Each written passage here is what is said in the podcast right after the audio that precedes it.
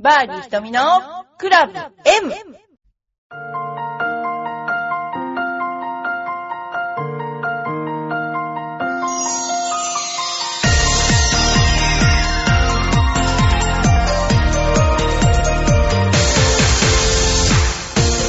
こんにちは。バーディー瞳のクラブ M です。今日はもうギリギリセーフなところで、セーフかわかんないけど収録してます。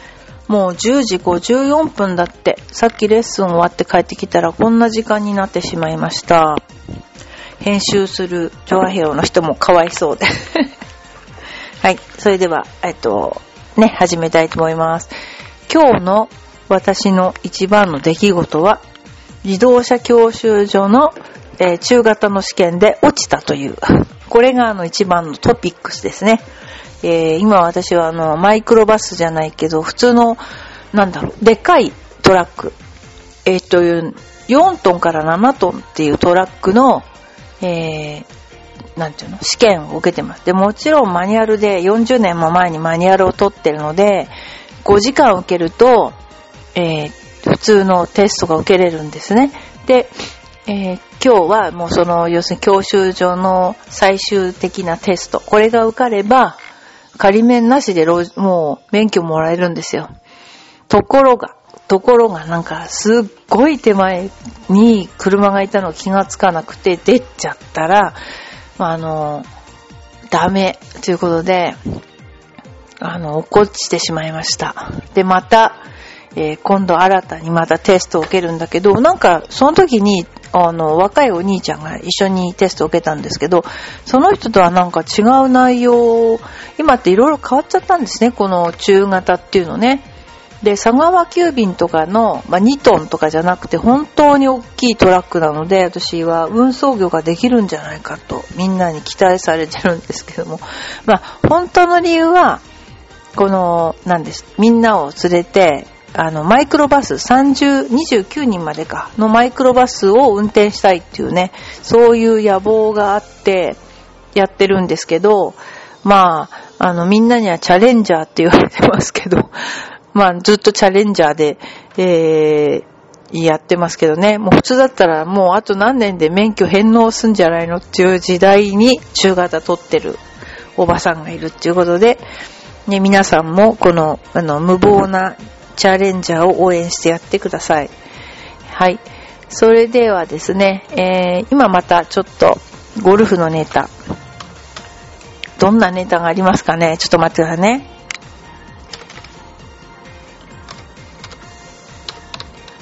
はい。それではですね、えー、まず最初にお便りから紹介したいと思います。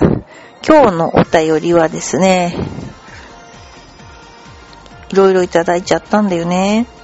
で、今回は、あ、ちょっと待ってください。これ編集するのが大変ですね。ちょっとお待ちくださいね。お便りを紹介したいと思います。まず最初に、トップのプロさんからいただきました。ひとみプロこんにちは。トップのプロです。今年初のラウンドに行ってきました。風速10メートルぐらいの中です。風速10メートルっていうのは、もう私も冬のゴルフで、あの、昔ね、そういう統一予選会っていうのがあって、すっごい風の中やったんだけど、もうほとんどね、ハーフショット以外、もう何の気気もなかったんですね、これね。ラウンドの内容ですが、やっぱりティーショットが トップと上でした。しかし、セカンドショットが冴えました。ティーショットがトップになるっていうのは、やっぱあれかな、ティーショットはティーアップしてあるから、下から煽り倒してるんですかね、やっぱね。でもセカンドは冴えたってことは、これだけ地べたが悪いのに、セカンド、ね、ショットができるということは上から打ってるんでしょうね。この、特にユーティリティが完璧。ティーアップするとトップしてしまうんです。だってしなきゃいいのにね、ティーアップね。あの、昔あの、タコティーみたいなのあったじゃないですか。ああいうので言ったらどうなんだろう。直ドラかなスライスフックよりもトップをなんとかしたいです。お願いします。えっとね、これは、よくあの、あるんですけど、こう自分が、なんていうのかな、こう今まで習慣的にやってきたスポーツとかそういうのって球を見ると、ほんとそうなっちゃいますよね。野球もそうだし、テニスもそうだし、こう自分は分かって練習してるときはできるんだけど、いざこう、なんていうか、集中力だけっていうかな、そういう無心な状態になった時に、えー、今まで保存されていた一番経験がある動作をしますよね、人間って。なんかテニスの人なんかも開いて打っちゃったり、すごいできてるのにしたりとかしますよね。だからやっぱりその、練習している、まあ、上書きずっと上書きしてる、それをですね、あのまあ、過去の習慣よりも勝った時に できるかなっていう感じはしますね。だからトップのプロさんは、うん、ドライバーでトップをするっていう習慣がやっぱできちゃってるから、なんかそれを変えないといけないですよね。だからティーショットをドライバー以外のなんかで打つとか、そういう、なんだろうね。そういうのちょっと変えていかないと厳しいかなと思いますよね。はい、次です。うん、よいこまさんありがとうございます。先日こんなニュースを見ました。女の子へ、寿司と指輪は自分で買おう。西原えり、え？りえこさん。朝日新聞デジタル。ちゃんとそのデジタル新聞まで送っていただいてありがとうございます。高校生の娘を持つ漫画家の石原理恵子さんが男に耐えるのは危険。しっかり仕事をして自分で稼いでほしい。お寿司は男の人におごってもらうものと思い込んでいる女の人がいるけど、自腹で食べた、食べた方がうまいよ、と言っている記事です。私は西原さんの意見に賛成だけど、子供たちは分かってくれるだろうか、という感じです。ひとみさんはどう思いますか？うん。私はね、おごられるのが美味しいと思ってる。違うか。でも、まあ、なんていうのかな。もちろん自分で、自分で、えー、出した方がいろいろ頼めると思う。だけど、あのー、なんでしょうね。その、おごられるっていうのも好きですね。おごり、おごられる。要するに、割り勘とかしない。お今日は出すねとか、今日は私が出すねっていうような感じが多いですね。まあ、浦安に来たら私が出すよとかなんかそういう感じ。うん。でもあの、お金持ちの結婚、と人と結婚したら、どんどんごちそうになってもいいと思う気がするんだけどな。まあでも、私も自分で曲がりなりにも仕事をしているんですけれども、まああんまり儲かる仕事じゃないんですけどもね。でも、まあ仕事、自分が何か美味しいものを食べたいと思った時に、まあ、自分で払って食べてることが多いですよね。考えたらね。うん。やっぱしょうがないかな。まあでも子供たちは分かってくれるかだろうかというとですね、うん、謎ですね。これは。もしかしたら金持ちと結婚したいと思ってるかもしれないですね。謎ですね。まあどういう人生が幸せなのかわかんないけど、まあ、当たり前、おごられるのは当たり前ってのはちょっとまずいのでですね、えー、まあでも、あのー、そういう、うまく、なんていうかな、ちゃんといろんなことを理解して、生きてってくれるようになってほしいなぁと思っています。そのね、あの、子供たちは多分理解してくれる。もう25と20、20今度5か、今度2になる子がいますけども、どうでしょうね。ちょっと教育悪いからな。ちょっと謎ですね。寿司と指輪。指輪も自分で買うんだ。まあ私も自分で持ってる指輪は自分で買ったものが多いな。でも、まあそうですね。高いものはってことかな。ね、この頃、浦安も私が行ってたお寿司屋さんがなくなってしまってちょっと悲しいですけども。はい。えー、皆さんはいかが思いますか？それに対して何か思うことがあれば、ぜひぜひ、あのー、ね、えー、なんか教えてください、私に。ご示唆してください。示唆しないとですね、私のようなもう、いい加減な人間はですね、もうわけわかんなくて何をやるかわかんないので、示唆 してください。でまあ、そういうのが楽ね。自分的にはすごく。はい。それでは、えー、またちょっと、今度 T ポイントレディースがありますね。T ポイントレディースゴルフトーナメント、鹿児島でありますね。T ポイントってすごいんですね。この頃あの、ファミマとか行っても T ポイントカード持ってますかって言いませんもんね。めんどくさいんですかね、あれね。この頃、えー、そういう T ポイントカードのね、トーナメントがあります。あと、ロレックスのね、ロレックスランキングも気になるところですね。まあ面白いところといえば、ステップアップツアーの中のうどん県レディース。このうどん県レディースというのは、岡山放送株式会社並びに台湾女子プロゴルフ協会の公認のもと、ステップアップツアーとして初の海外ツアーというふうに、えー、なりました。すごいですよね。初の海外ツアー。本年より3日間競技へ競技日数を変更し、賞金も2000万円と増額いたします。本大会を通じて日本と台湾両国の選手が切磋琢磨してお互いに高め合うことで選手のさらなる活躍に期待し、開催地香川県と台湾の交流促進を図ることを目的に大会概要の変更を決定しました。すごいですね。うどん県は台湾と交流を促進すると。台湾、何ですかね。何と何をこう、うどんと交換するのかな。面白そうだな。まあ、どんどんこういういろんなステップアップツアーが、あの、出てきてるということが楽しいんじゃないかと思いますね。うーん。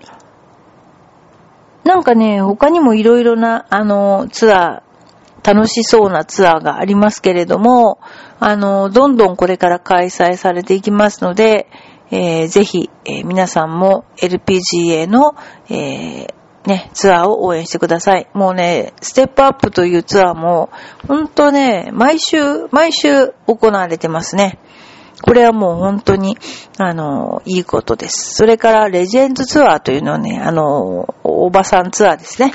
45歳以上の女子プロゴルファーを対象としたシニアトーナメント、えー、レジェンズツアーというね、そういうツアーが、あのー、あります。でもこのレジェンズツアーっていうのもすっごいあるんですよ。皆さん、あの、ご存知ですか ?5 月17日からグリーンアカデミーカップがありまして、その次、福屋マダム、福屋カップマダムオープン、福屋カップ、明太子オープンじゃないですね。えー、それから公式戦もありますよね。それから渋谷カップ、渋谷カップと福屋マダムカップマダムオープンはグランドシニアの部まであるんですよ。次、アリナミン V カップ。これもやはりグランドシニアの部もあります。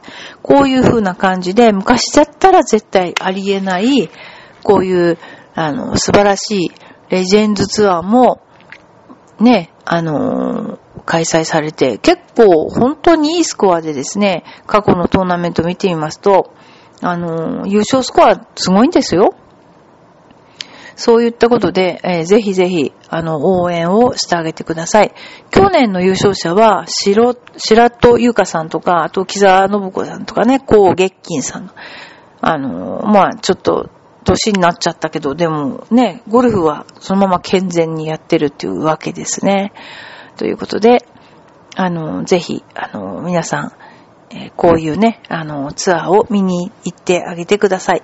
まあ、それからあとは、うちでやってるのは LPGA 放課後クラブというのが、トマキーがやってますけれども、まあ、あの、放課後に、まあ、集まって、まあ、みんなでゴルフしようよってね、えー、ことで、まあ、あの、今、あれですね、あの、LPGA のホームページを開くと、まあ、5年ぐらい前のトマキが 載ってます。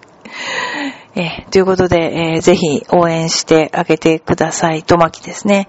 えー、私も、あの、無責任ながら外で応援しています。ということですね。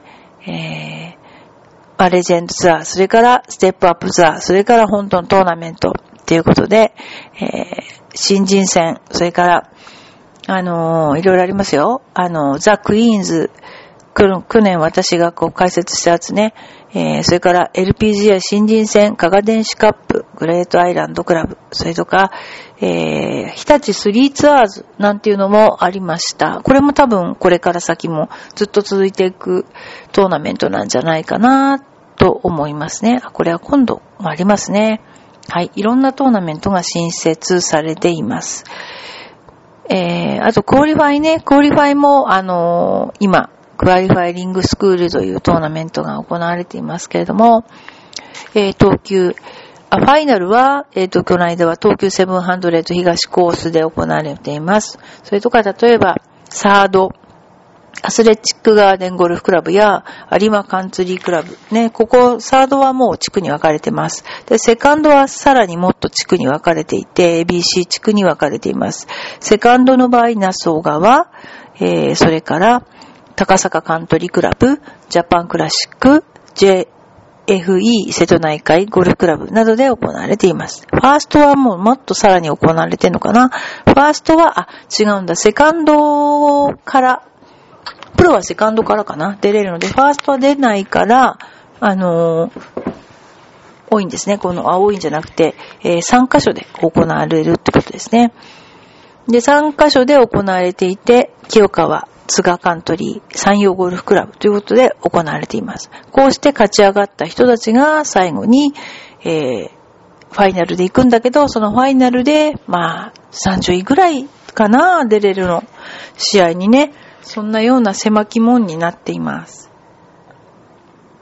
はい。それから、あとはですね、うーん、いろんな、あの、プロテストね、去年も合格者、えー、もうどんどんプロテスト合格して、えー、それから、あの、もう、あの、羽ばたいて今いる人もいると思いますけれども、まあ大体この頃のプロテストを受かるアンダーパーがすごく多くて、この間なんか9アンダー出てましたね。もうアンダーパーじゃなきゃ通らないぐらいかな。パワープレイで18ぐらいですのでね。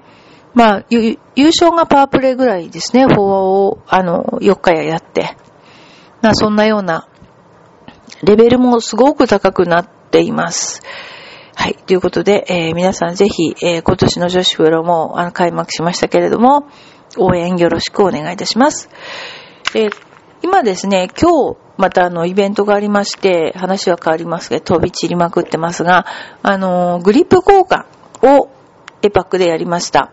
で、グリップ交換は私が信頼している藤枝さんっていう、あの、ね、あの方に来ていただいて、えー、まあ、グリップね、あの、そんな高いグリップじゃなくて、えー、安いもので、あの、ちゃんとしたものということで入れてもらいました。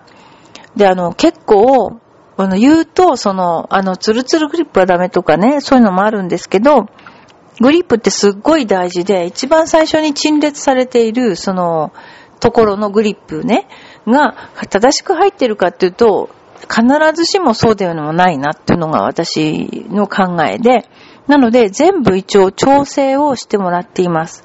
で、グリップを変えれば、例えばこういうのが一番まずいっていうのは、全部のクラブの、全部のクラブまでいかないけども、あの、種類が違うとグリップの太さが違うっていう方は、それは直した方がいいと思います。なんでかっていうと、太いグリップだと当然ながら右に飛びやすいし、細いグリップは引っ掛けやすいですよ。そういうのを、あの、きちんとですね、あのー、調整しないと、自分が下手くそな気がしちゃいます。本当は自分が下手な自分のせいじゃないのに、クラブのグリップのせいで、えー、スイングも、ま、止まんなくなっちゃうんですね。あの、スイングは要するに、その、どこでキックポイントが、あの、あるかとか、たわむかとか、そういうの、すごく大事なことで、それが割と、均一っていうかな、出ないとなかなか難しいんですよ。なので、グリップはとっても大事。私なんかは、下の、えっ、と、両面テープを下に貼るんですけどもね、グリップの下に。やっぱり右手の位置が、ちょっと細いのが嫌で、右手だけ二重巻きにしてくださいとか、あの、いろいろお願いすることがあります。グリップをちょっと詰めて、詰めてっていうのは長さを短く、あの、入れてください、長く入れてくださいって言ったりとか、まあ、長く入れる場合は、クラブがあんまりしなんないようにとか、本当に微妙に長くって言ったって1センチ長くは入れられないと思うんですよ。そういうふうに、ちょっとしたこと、例えば両面テープを一重多く巻くだけ、それだけでも、どれも、どんだけがクラブが変わっちゃうわけですよね。だからもう微妙なので、ゴルフの場合ね、えー、そういう調整が大事じゃないかなってすごい思います。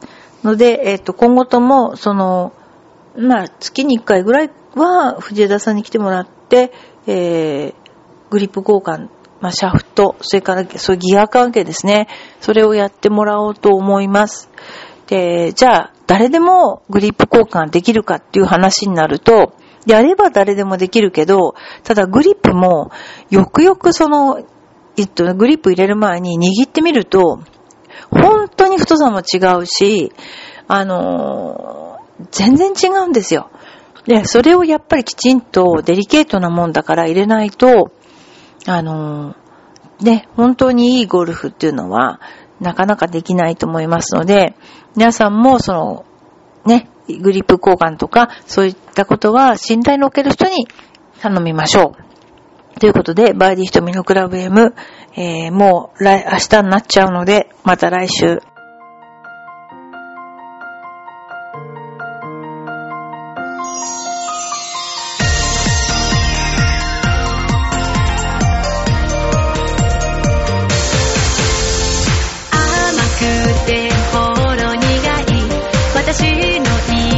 chocolate.